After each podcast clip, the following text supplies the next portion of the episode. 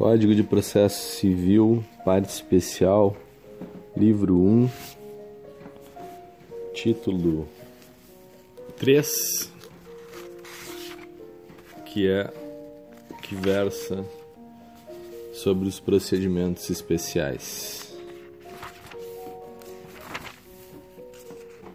Capítulo 6 do Inventário e da Partilha. Seção 1 Disposições gerais.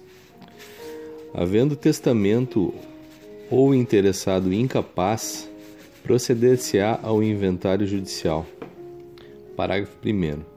Se todos forem capazes e concordes, o inventário e a partilha poderão ser feitos por escritura pública, a qual constituirá documento hábil para qualquer ato de registro, bem como para levantamento de importância depositada em instituições financeiras.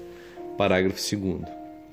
O tabelião somente lavrará a escritura pública se todas as partes interessadas estiverem assistidas por advogado ou por defensor público, cuja qualificação e assinatura constarão do ato notarial. Artigo 611. O processo de inventário de partilha deve ser instaurado dentro de dois meses a contar da abertura da sucessão ultimando-se nos 12 meses subsequentes, podendo o juiz prorrogar esses prazos de ofício ou a requerimento da parte. Artigo 612. O juiz decidirá todas as questões de direito, desde que os fatos relevantes estejam provados por documento, só remetendo para as vias ordinárias as questões que dependerem de outras provas. Artigo 613 até que o inventariante preste o compromisso, continuará o espólio na posse do administrador provisório. Artigo 614. O administrador provisório representa ativa e passivamente o espólio.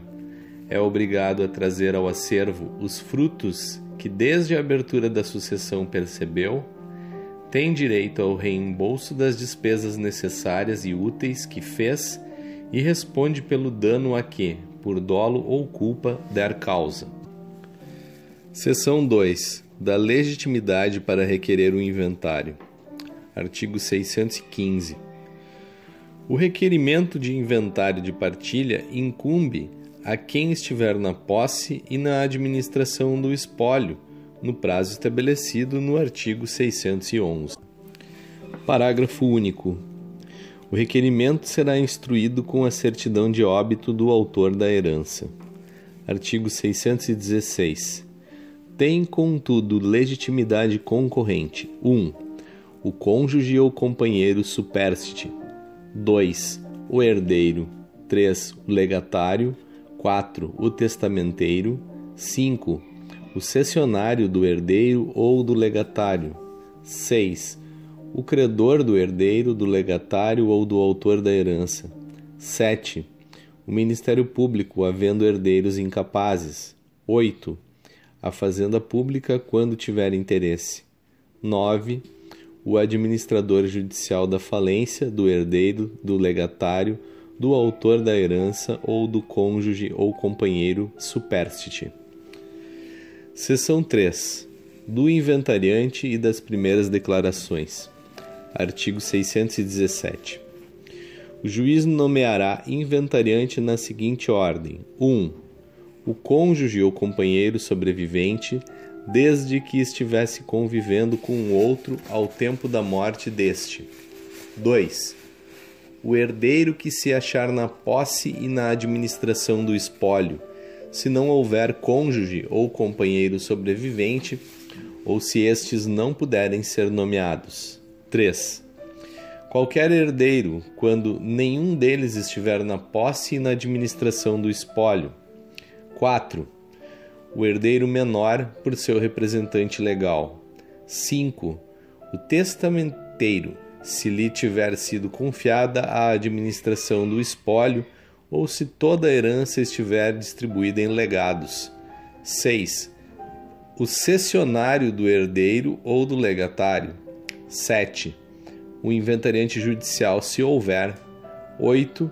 Pessoa estranha e idônea, quando não houver inventariante judicial.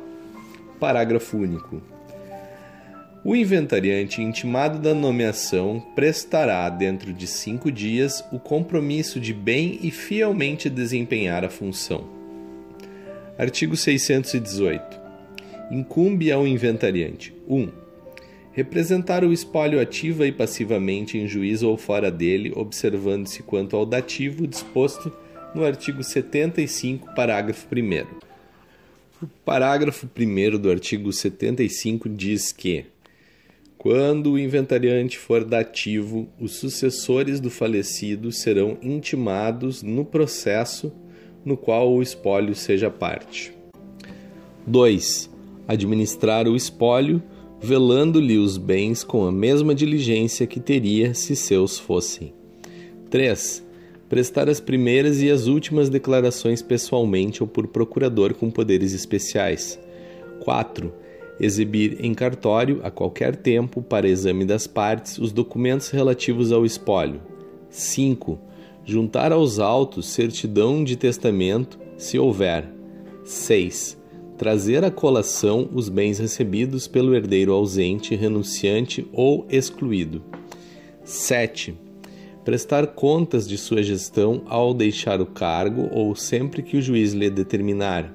8 requerer a declaração de insolvência. Artigo 619. Incumbe ainda ao inventariante, ouvidos os interessados e com autorização do juiz: 1. Um, alienar bens de qualquer espécie. 2. Transigir em juízo ou fora dele. 3. Pagar dívidas do espólio. 4. Fazer as despesas necessárias para a conservação e o melhoramento dos bens do espólio. Artigo 620. Dentro de 20 dias contados da data em que prestou o compromisso, o inventariante fará as primeiras declarações, das quais se lavrará termo circunstanciado, assinado pelo juiz, pelo escrivão e pelo inventariante, no qual serão exarados 1. Um, o nome, o estado, a idade e o domicílio do autor da herança, o dia e o lugar em que faleceu e se deixou testamento. 2 o nome, o estado, a idade, o endereço eletrônico e a residência dos herdeiros, e havendo cônjuge ou companheiro supérstite, além dos respectivos dados pessoais, o regime de bens do casamento ou da união estável. 3. A qualidade dos herdeiros e o grau de parentesco com o inventariado. 4. A relação completa e individualizada de todos os bens do espólio, inclusive aqueles que devem ser conferidos à colação e dos bens alheios que nele forem encontrados, descrevendo-se a os imóveis com as suas especificações, nomeadamente local em que se encontram, extensão da área, limites, confrontações, benfeitorias, origem dos títulos, números das matrículas e ônus que, o que os gravam. B. Os móveis com os sinais característicos. C. Os semoventes, seu número, suas espécies, suas marcas e seus sinais distintivos. D. O dinheiro, as joias, os objetos de ouro e prata e as pedras preciosas, declarando-se-lhes especificadamente a qualidade, o peso e a importância. E. Os títulos da dívida pública, bem como as ações, as cotas e os títulos de sociedade, mencionando-se-lhes o número, o valor e a data. F as dívidas ativas e passivas, indicando-se-lhes as datas, os títulos, a origem da obrigação e os nomes dos credores e dos devedores. G. Direitos e ações. H. O valor corrente de cada um dos bens do espólio. Parágrafo 1. O juiz determinará que se proceda 1. Um, ao balanço do estabelecimento, se o autor da herança era empresário individual. 2. A apuração de haveres, se o autor da herança era sócio de sociedade que não anônima. Parágrafo 2. As declarações podem ser prestadas mediante petição firmada por procurador com poderes especiais, a qual o termo se reportará. Artigo 621. Só se pode arguir sonegação ao inventariante depois de encerrada a descrição dos bens com a declaração por ele feita de não existirem outros por inventariar. Artigo 622. o inventariante será removido de ofício ou a requerimento. 1. Um, se não prestar no prazo legal as primeiras ou as últimas declarações. 2. Se não der ao inventário andamento regular, se suscitar dúvidas infundadas ou se praticar atos meramente protelatórios. 3. Se, por culpa sua, bens do espólio se deteriorarem, forem dilapidados ou sofrerem dano. 4.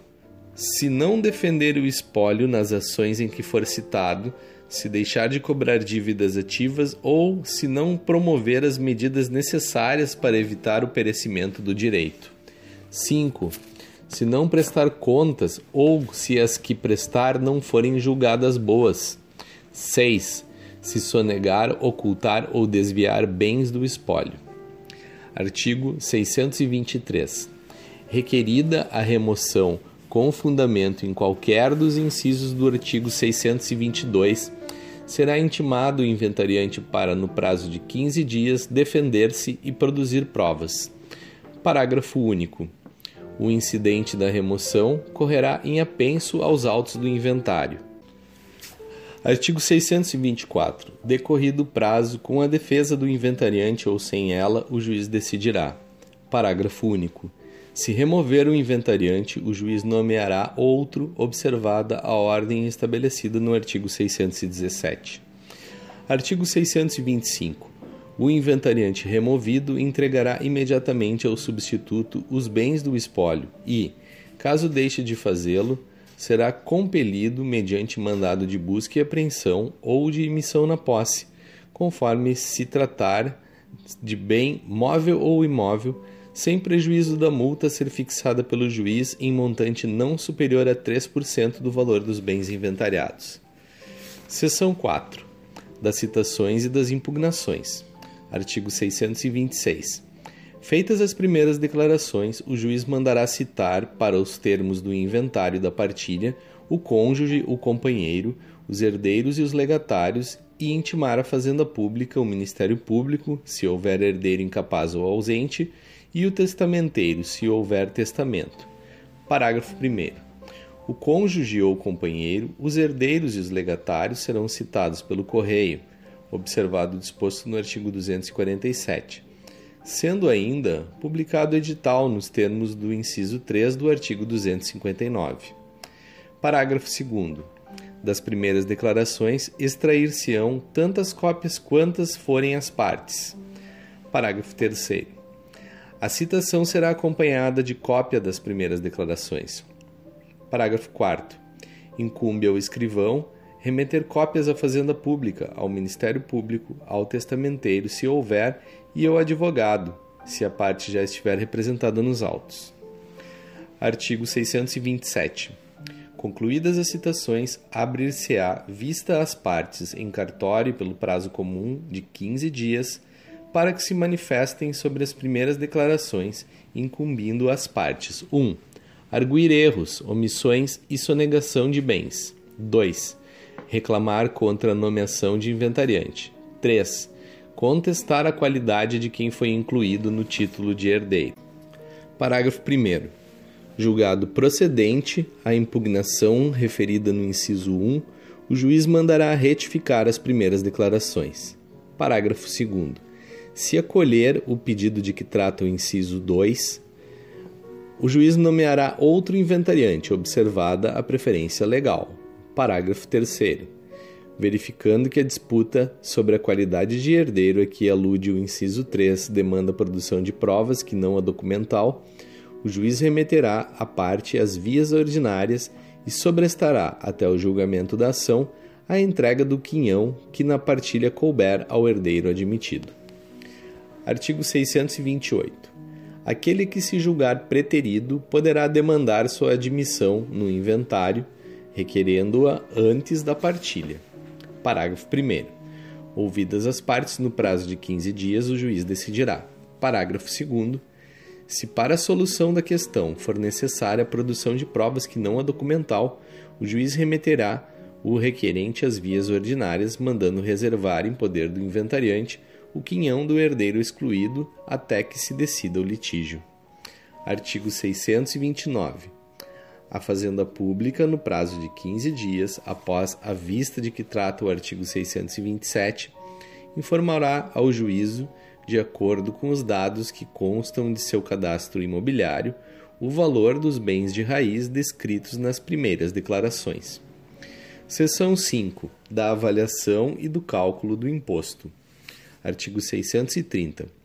Fim do prazo previsto no artigo 627, sem impugnação ou decidida a impugnação que houver sido oposta, o juiz nomeará, se for o caso, perito para avaliar os bens do espólio, se não houver na comarca avaliador judicial.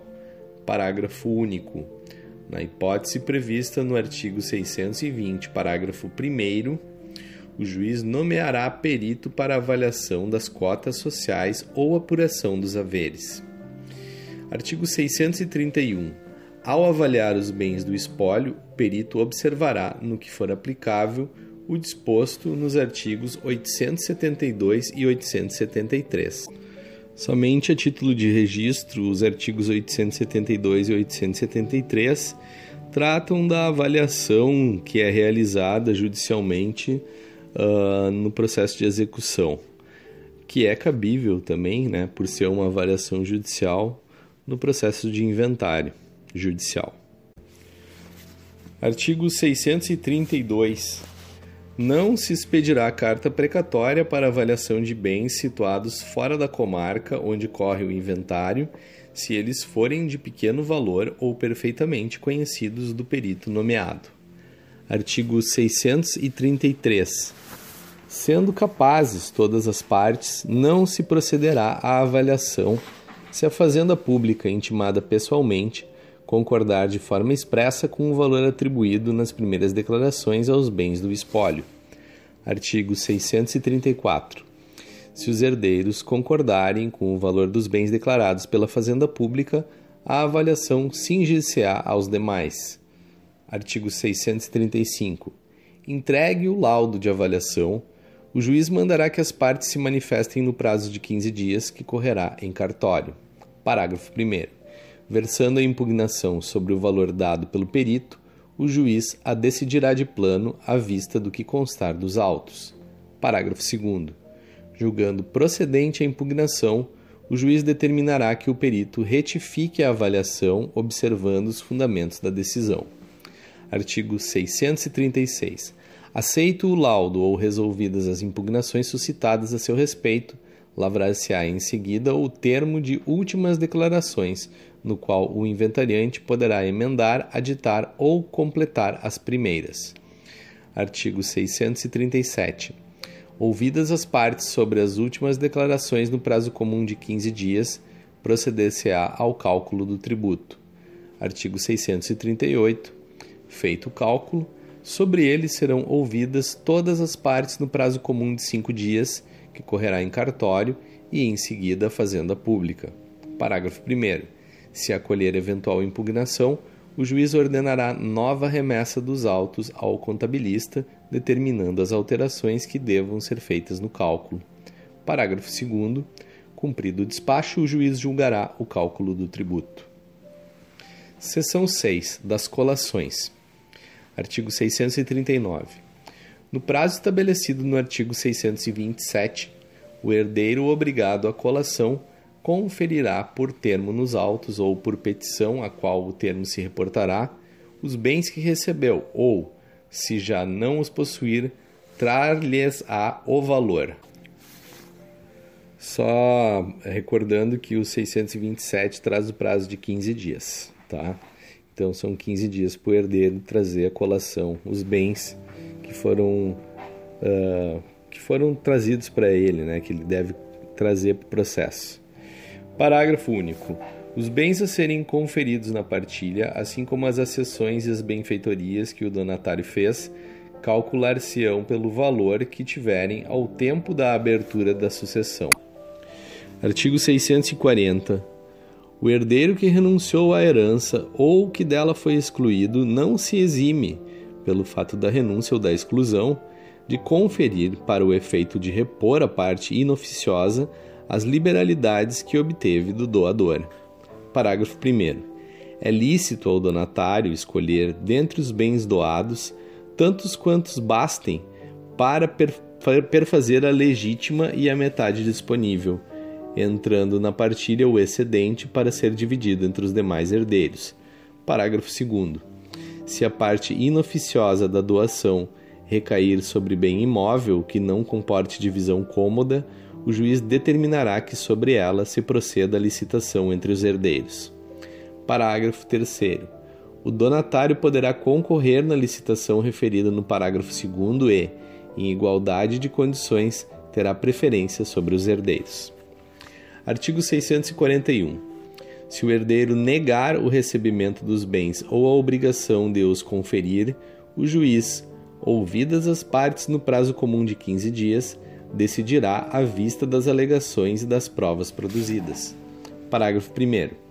Declarada improcedente a oposição, se o herdeiro, no prazo improrrogável de 15 dias, não proceder à conferência, o juiz mandará sequestrar-lhe, para serem inventariados e partilhados, os bens sujeitos à colação ou imputar ao seu quinhão hereditário o valor deles, se já não os possuir.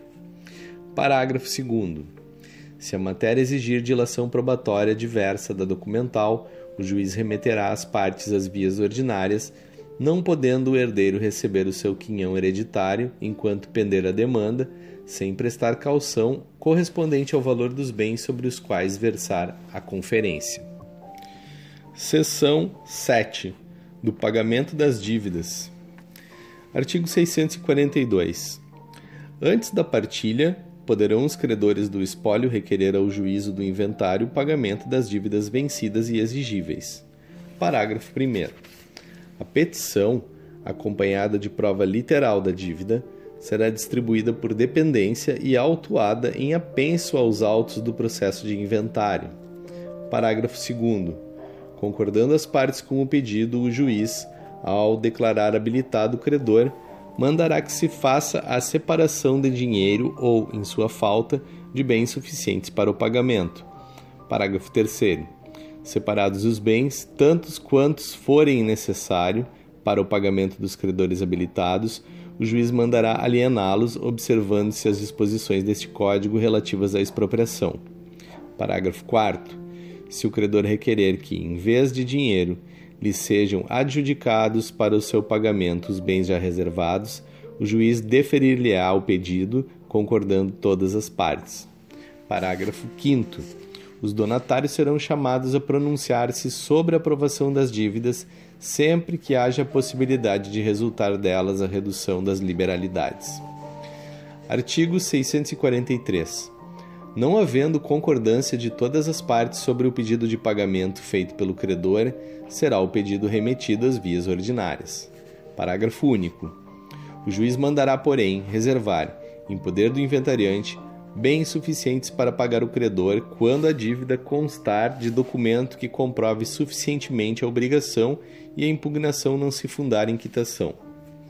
Artigo 644. O credor de dívida líquida e certa ainda não vencida pode requerer habilitação no inventário. Parágrafo único. Concordando as partes com o pedido referido no caput, o juiz, ao julgar habilitado o crédito, mandará que se faça separação de bens para o futuro pagamento. Artigo 645. O legatário é parte legítima para manifestar-se sobre as dívidas do espólio. Inciso 1. Quando toda a herança for dividida em legados. 2. Quando o reconhecimento das dívidas importar redução dos legados. Artigo 646. Sem prejuízo do disposto no artigo 860, é lícito aos herdeiros, ao separarem bens para o pagamento de dívidas, autorizar que o inventariante os indique a penhora no processo em que o espólio for executado. Referência ao 860, que diz que, quando o direito estiver sendo pleiteado em juízo, a penhora que recair sobre ele será averbada com destaque nos autos pertinentes ao direito e na ação correspondente à penhora, a fim de que esta seja efetivada nos bens que forem adjudicados ou que vierem a caber ao executado então essa é a situação uh, quando existir dívida do espólio, né? Uh, de acordo com o 646 do Código de Processo Civil. Seção 8 da partilha. Artigo 647. Cumprido o disposto no artigo 642, parágrafo 3 o juiz facultará às partes que, no prazo comum de 15 dias, formulem o pedido de quinhão e, em seguida, proferirá a decisão de deliberação da partilha, resolvendo os pedidos das partes e designando os bens que devam constituir quinhão de cada herdeiro e legatário. Parágrafo único. O juiz poderá, em decisão fundamentada, deferir antecipadamente a qualquer dos herdeiros o exercício dos direitos de usar e de fruir de determinado bem, com a condição de que, ao término do inventário, tal bem integre a cota desse herdeiro, cabendo a este, desde o deferimento, todos os ônus e bônus decorrentes do exercício daqueles direitos. Artigo 648. Na partilha serão observadas as seguintes regras: 1. Um, a máxima igualdade possível quanto ao valor, a natureza e a qualidade dos bens. 2. A prevenção de litígios futuros. 3. A máxima comodidade dos coerdeiros, do cônjuge ou do companheiro, se for o caso. Artigo 649. Os bens insuscetíveis de divisão, cômoda, que não couberem na parte do cônjuge ou companheiro supérstite ou no quinhão de um só herdeiro, serão licitados entre os interessados ou vendidos judicialmente, partilhando-se o valor apurado, salvo se houver acordo para que sejam adjudicados a todos. Artigo 650. Se um dos interessados for nascituro, o quinhão que lhe caberá será reservado em poder do inventariante até o seu nascimento. Artigo 651. O partidor organizará o esboço da partilha de acordo com a decisão judicial, observando os pagamentos à seguinte ordem: 1. Um, dívidas atendidas. 2. Meação do cônjuge. 3. Meação disponível. 4. Quinhões hereditários, a começar pelo coerdeiro mais velho. 652. Feito o esboço, as partes manifestar-se-ão sobre esse prazo sobre esse no prazo comum de 15 dias e resolvidas as reclamações, a partilha será lançada nos autos. Artigo 653. A partilha constará 1. Um, de auto de orçamento que mencionará a. Os nomes do autor da herança, do inventariante, do cônjuge ou companheiro supérstite, dos herdeiros, dos legatários e dos credores admitidos. B o ativo, o passivo e o líquido partilhável com as necessárias especificações. C. O valor de cada quinhão. 2. De folha de pagamento para cada parte, declarando a cota a pagar-lhe, a razão do pagamento e a relação dos bens que lhe compõem o quinhão, as características que os individualizam e os ônus que os gravam. Parágrafo único. O auto e cada uma das folhas serão assinadas pelo juiz e pelo escrivão. Artigo 654. Pago o imposto de transmissão a título de morte e juntada aos autos certidão ou informação negativa de dívida para com a fazenda pública, o juiz julgará por sentença a partilha. Parágrafo único. A existência de dívida para com a fazenda pública não impedirá o julgamento da partilha, desde que o seu pagamento esteja devidamente garantido. Artigo 655 transitada em julgada sentença mencionada no artigo 654, receberá o herdeiro os bens que lhe tocarem e um formal de partilha, do qual constarão as seguintes peças: 1. Um, termo de inventariante e título de herdeiros. 2. Avaliação dos bens que constituíram o quinhão do herdeiro. 3. Pagamento do quinhão hereditário. 4. Quitação dos impostos. 5. Sentença. Parágrafo único. O formal de partilha poderá ser substituído por certidão de pagamento do quinhão hereditário quando esse não exceder a cinco vezes o salário mínimo, caso em que se transcreverá nela a sentença de partilha transitada em julgado. Artigo 656. A partilha, mesmo depois de transitada em julgado a sentença, pode ser emendada nos mesmos autos do inventário convindo todas as partes, quando tenha havido erro de fato na descrição dos bens, podendo o juiz de ofício a requerimento da parte a qualquer tempo corrigir-lhe as inexatidões materiais. Artigo 657. A partilha amigável lavrada em instrumento público, reduzida a termo nos autos do inventário ou constante de escrito particular homologado pelo juiz, pode ser anulada por dolo, coação, erro essencial ou intervenção de incapaz, observado o disposto no parágrafo 4 do artigo 966. Parágrafo único. O direito à anulação de partilha amigável extingue-se em um ano contado esse prazo. 1. Um, no caso de coação, do dia em que ela cessou. 2. No caso de erro ou dolo, do dia em que se realizou o ato. 3 quanto ao incapaz do dia em que cessar a incapacidade. Artigo 658. É rescindível a partilha julgada por sentença. 1. Nos casos mencionados no artigo 657. 2. Se feita com preterição de formalidades legais.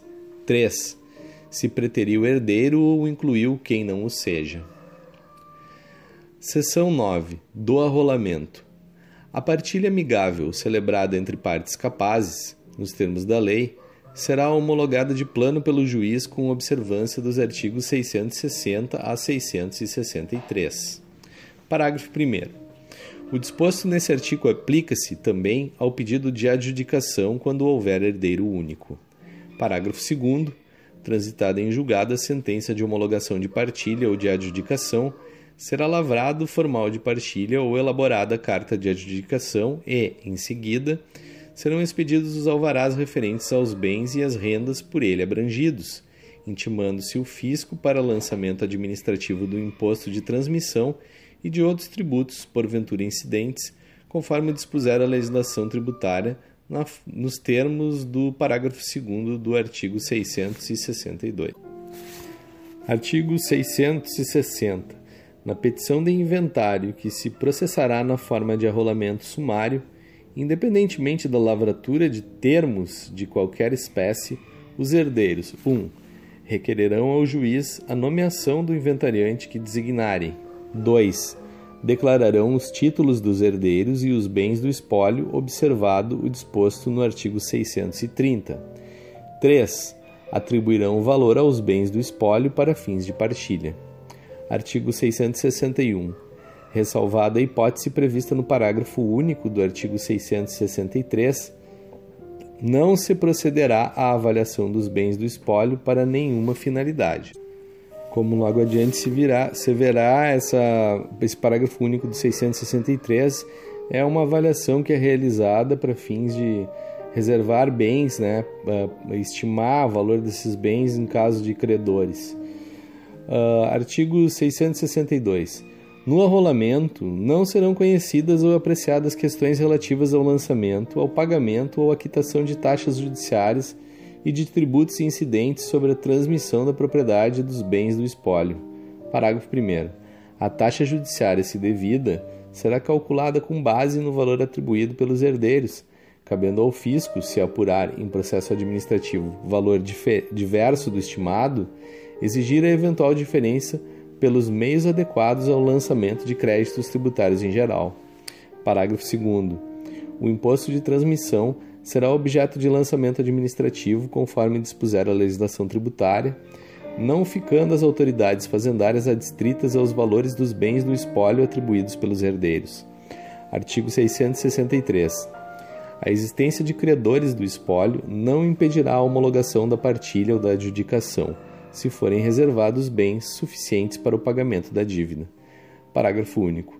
A reserva de bens será realizada pelo valor estimado pelas partes, salvo se o credor regularmente notificado impugnar a estimativa, caso em que se promoverá a avaliação dos bens a serem reservados. Artigo 664.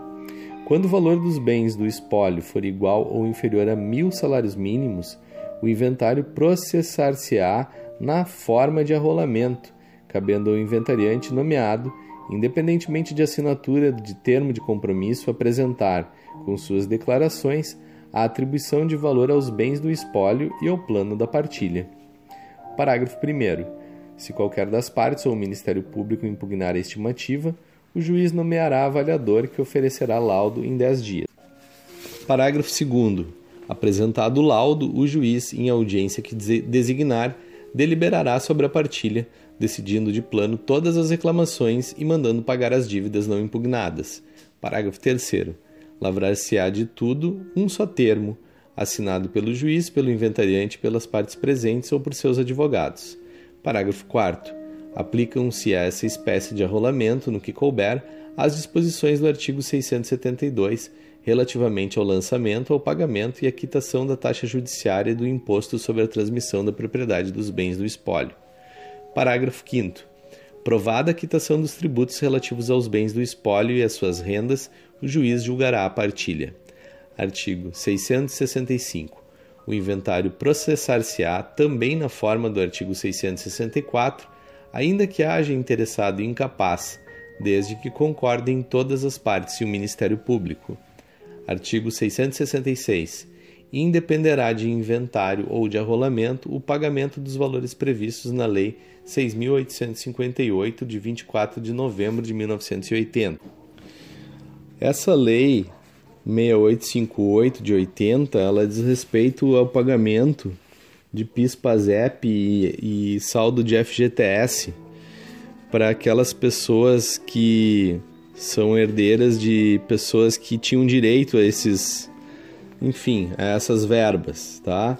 Então, assim, quando for para sacar PIS, PASEP e FGTS, não há necessidade de se fazer inventário ou arrolamento. Artigo 667. Aplicam-se subsidiariamente a esta seção as disposições das seções 7 e 8 deste capítulo. Seção 10. Disposições comuns a todas as seções. Artigo 668.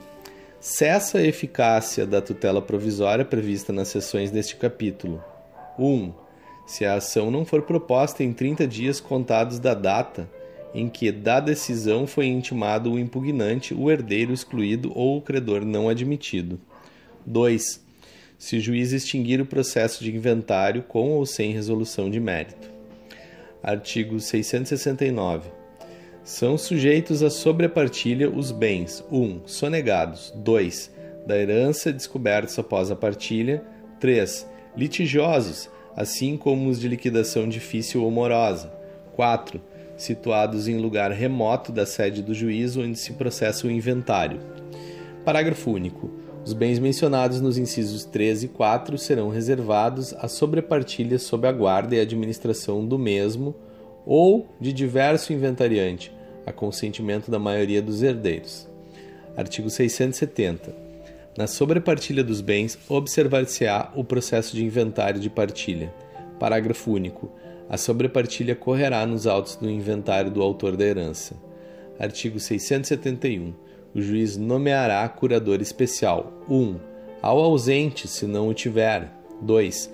Ao incapaz, se concorrer na partilha com o seu representante, desde que exista colisão de interesses. Artigo 672. É lícita a acumulação de inventários para a partilha de heranças de pessoas diversas quando houver 1. Um, identidade de pessoas entre as quais devam ser repartidos os bens. 2. Heranças deixadas pelos dois cônjuges ou companheiros. 3. Dependência de uma das partilhas em relação à outra. Parágrafo único. No caso previsto no inciso 3, se a dependência for parcial, por haver outros bens, o juiz pode ordenar a tramitação separada, se melhor convier ao interesse das partes ou à celeridade processual artigo 673, no caso previsto no artigo 672, inciso 2, que é de heranças deixadas pelos dois cônjuges ou companheiros, prevalecerão as primeiras declarações, assim como o laudo de avaliação, salvo se alterado o valor dos bens.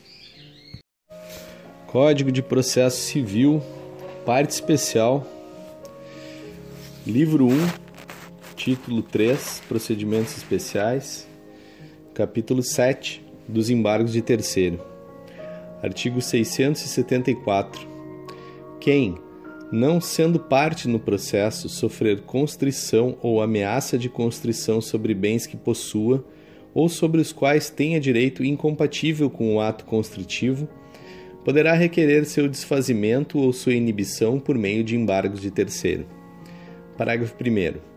Os embargos podem ser de terceiro proprietário, inclusive fiduciário ou possuidor. Parágrafo 2. Considera-se terceiro para ajuizamento dos embargos: 1. Um, o cônjuge ou companheiro, quando defende a posse de bens próprios ou de sua ameação, ressalvado o disposto no artigo 843. Pela importância da remissão feita ao artigo, eu vou ler ele aqui. Né? Então, o artigo 843 ele diz assim: tratando-se de penhora de bem indivisível, o equivalente à quota parte do coproprietário ou do cônjuge alheio à execução recairá sobre o produto da alienação do bem. Parágrafo 1 é reservada ao coproprietário ou cônjuge não executado a preferência na arrematação do bem em igualdade de condições. Parágrafo 2. Não será levada a efeito expropriação por preço inferior ao da avaliação na qual o valor auferido seja incapaz de garantir ao coproprietário ou ao cônjuge alheio à execução o correspondente à sua quota parte calculado sobre o valor da avaliação. 2. O adquirente de bens cuja constrição decorreu de decisão que declara a ineficácia da alienação realizada em fraude à execução. 3.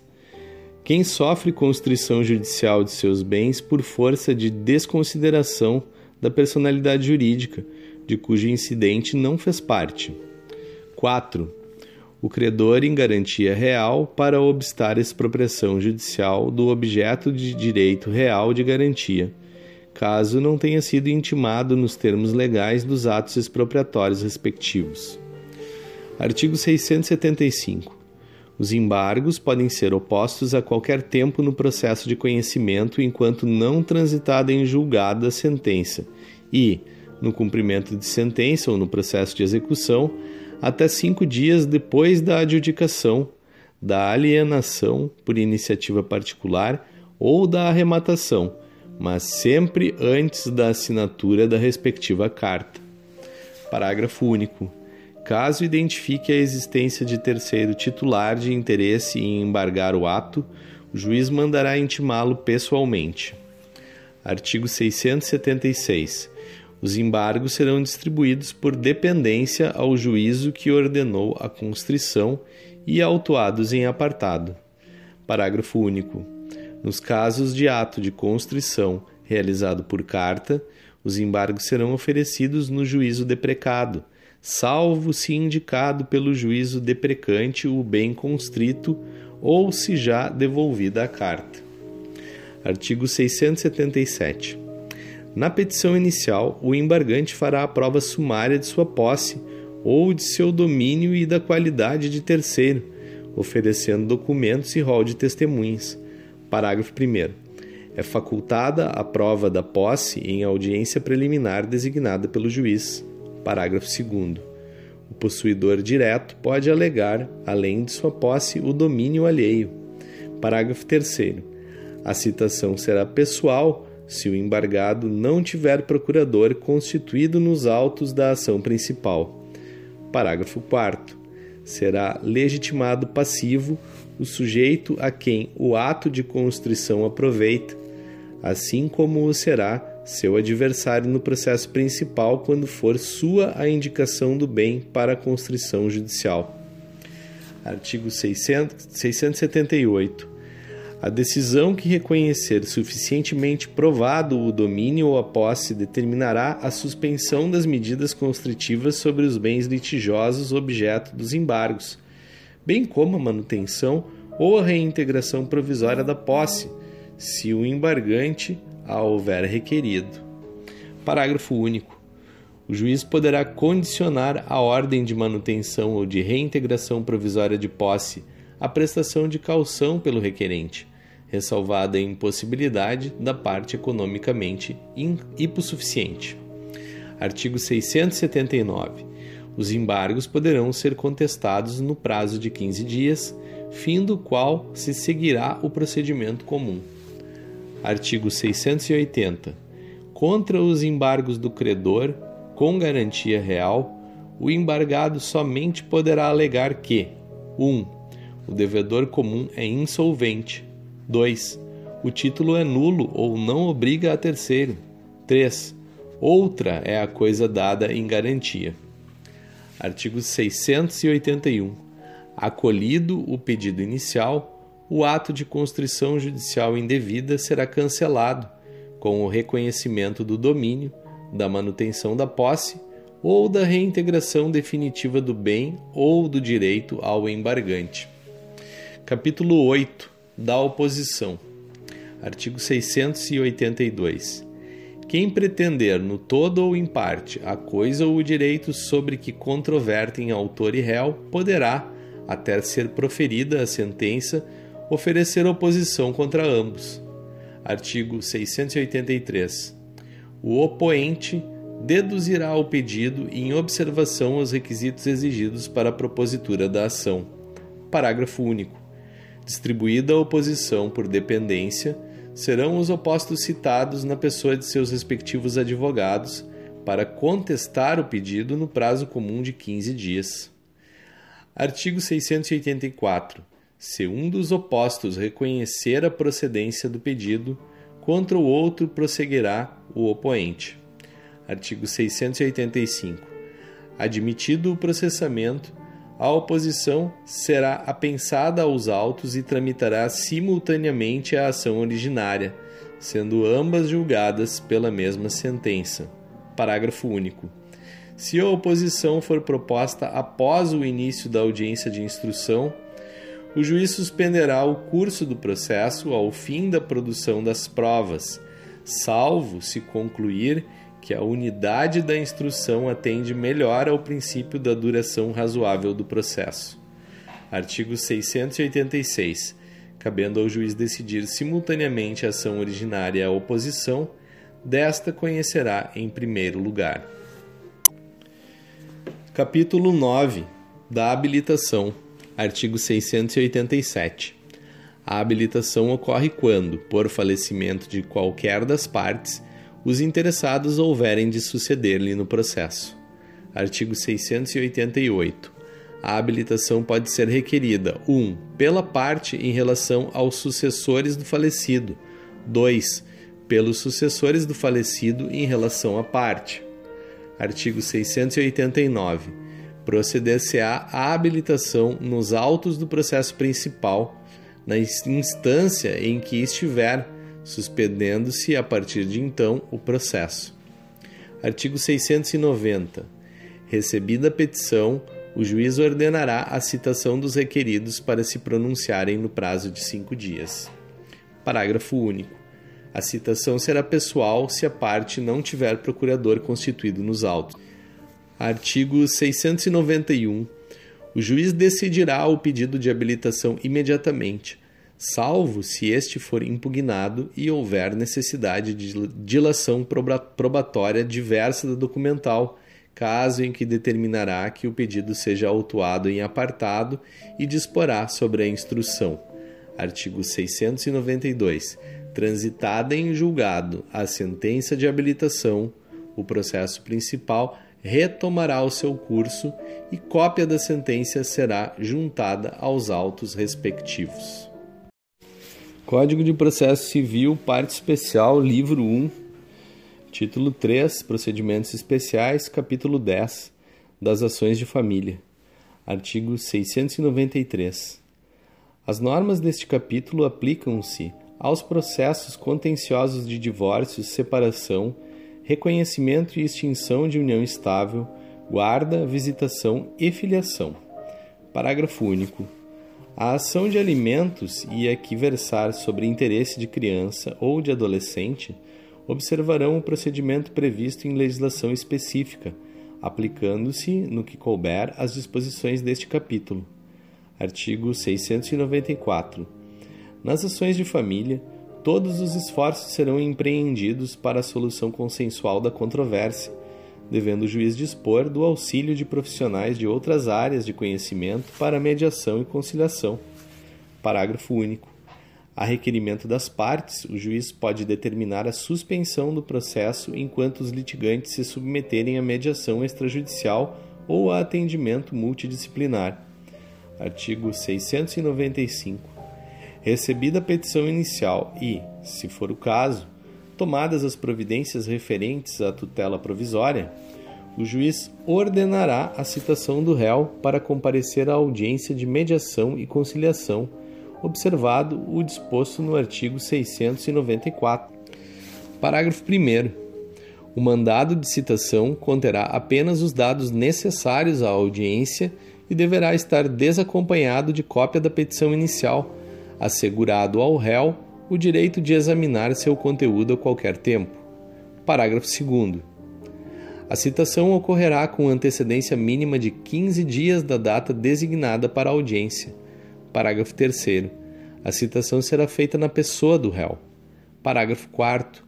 Na audiência, as partes deverão estar acompanhadas de seus advogados ou de defensores públicos. Artigo 696. A audiência de mediação e conciliação poderá dividir-se em tantas sessões quantas sejam necessárias para viabilizar a solução consensual sem prejuízo de providências jurisdicionais para evitar o perecimento do direito. Artigo 697. Não realizado o acordo, passarão a incidir, a partir de então, as normas do procedimento comum, observado o artigo 335. Artigo 698. Nas ações de família, o Ministério Público somente intervirá quando houver interesse de incapaz e deverá ser ouvido previamente à homologação de acordo. Parágrafo único. O Ministério Público intervirá quando não for parte nas ações de família em que figure como parte vítima de violência doméstica e familiar nos termos da Lei 11.340, Lei Maria da Penha. Artigo 699. Quando o processo envolver discussão sobre fato relacionado a abuso ou a alienação parental, o juiz, ao tomar o depoimento do incapaz, deverá estar acompanhado por especialista. Código de Processo Civil, parte especial, livro 1, título 3 dos procedimentos especiais, capítulo 11 da ação monitória, artigo 700. A ação monitória pode ser proposta por aquele que afirmar com base em prova escrita, sem eficácia de título executivo, ter direito de exigir do devedor capaz: 1. Um, o pagamento de quantia em dinheiro. 2. A entrega de coisa fungível ou infungível ou de bem móvel ou imóvel. 3. O adimplemento de obrigação de fazer ou de não fazer. Parágrafo 1. A prova escrita pode consistir em prova oral documentada produzida antecipadamente nos termos do artigo 381. Parágrafo 2. Na petição inicial, incumbe ao autor explicitar, conforme o caso, 1. Um, a importância devida, instruindo-a com memória de cálculo. 2. O valor atual da coisa reclamada. 3. O conteúdo patrimonial em discussão ou o proveito econômico perseguido. Parágrafo 3. O valor da causa deverá corresponder à importância prevista no parágrafo 2, incisos 1 a 3. Parágrafo 4. Além das hipóteses do artigo 330, a petição inicial será indeferida quando não atendido o disposto no parágrafo 2 deste artigo. Parágrafo 5. Havendo dúvida quanto à idoneidade de prova documental apresentada pelo autor, o juiz intimá-lo-á para, querendo, emendar a petição inicial, adaptando-a ao procedimento comum. Parágrafo 6. É admissível ação monitória em face da Fazenda Pública. Parágrafo 7. Na ação monitória, admite-se citação por qualquer dos meios permitidos para o procedimento comum artigo 701. Sendo evidente o direito do autor, o juiz deferirá a expedição de mandado de pagamento, de entrega de coisa ou para execução de obrigação de fazer ou de não fazer, concedendo ao réu prazo de 15 dias para o cumprimento e o pagamento de honorários advocatícios de 5% do valor atribuído à causa. Parágrafo 1. O réu será isento do pagamento de custas processuais se cumprir o mandado no prazo. Parágrafo 2.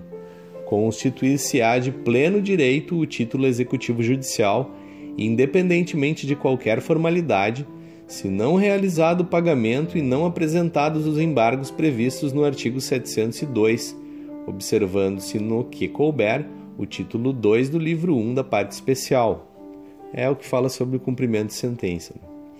Parágrafo 3. É cabível ação rescisória da decisão prevista no caput quando ocorrer a hipótese do parágrafo 2. Parágrafo 4. Sendo a ré fazenda pública, não apresentados os embargos previstos no artigo 702, aplicar-se-á o disposto no artigo 496, observando-se a seguir no que couber o título 2 do livro 1 da parte especial. Referência ao artigo 496 é, diz respeito à remessa necessária, né? Então, é, quando a fazenda pública é condenada, tem a possibilidade da remessa necessária. Claro que uh, ela não vai ser realizada dependendo do valor da causa. Isso está no parágrafo 3 do artigo 496. Diz assim: não se aplica o disposto nesse artigo quando a condenação ou o proveito econômico obtido na causa for de valor líquido e certo inferior a 1. Um, mil salários mínimos para a União e respectivas autarquias e fundações de direito público. 2. 500 salários mínimos para os estados, Distrito Federal respectivas autarquias, fundações de direito público e municípios que constituam capitais dos estados. 3. 100 salários mínimos para todos os demais municípios e respectivas autarquias e fundações de direito público. Parágrafo 5 Aplica-se a ação monitória no que couber o artigo 916. Bom, o artigo 916, ele trata daquela possibilidade do devedor pagar 30%, né, fazer um depósito de 30% do valor da dívida e pagar o restante até seis parcelas mensais, com correção monetária e juros de 1% ao mês. Então, essa regra também se aplica no cumprimento de sentença da ação monitória. Artigo 702. Independentemente de prévia segurança do juízo, o réu poderá opor nos próprios autos, no prazo previsto no artigo 701, embargos à ação monitória. Parágrafo 1. Os embargos podem se fundar em matéria passível de alegação como defesa no procedimento comum. Parágrafo 2. Quando o réu alegar que o autor pleiteia quantia superior à devida, cumprir-lhe-á declarar de imediato o valor que entende correto, apresentando demonstrativo discriminado e atualizado da dívida. Parágrafo 3 não apontado o valor correto ou não apresentado o demonstrativo, os embargos serão liminarmente rejeitados, se esse for o seu único fundamento. E, se houver outro fundamento, os embargos serão processados, mas o juiz deixará de examinar a alegação de excesso. Parágrafo 4. A oposição dos embargos suspende a eficácia da decisão referida no caput do artigo 701 até o julgamento em primeiro grau. Parágrafo 5. O autor será intimado para responder aos embargos no prazo de 15 dias. Parágrafo 6. Na ação monitória, admite-se a reconvenção, sendo vedado o oferecimento de reconvenção à reconvenção. Parágrafo 7. A critério do juiz, os embargos serão autuados em apartado, se parciais, constituindo-se de pleno direito o título executivo judicial em relação à parcela em controvérsia. Parágrafo 8. Rejeitados os embargos, constituir-se-á de pleno direito o título executivo judicial, prosseguindo-se o processo em observância ao disposto no título 2 do livro 1 da parte especial no que lhe for cabível. Parágrafo 9. Cabe apelação contra a sentença que acolhe ou rejeita os embargos Parágrafo 10. O juiz condenará o autor de ação munitória proposta indevidamente de má-fé ao pagamento em favor do réu de multa de até 10% sobre o valor da causa. Parágrafo 11. O juiz condenará, condenará o réu que, de má-fé, opuser embargos à ação munitória ao pagamento de multa de até 10% sobre o valor atribuído à causa em favor do autor.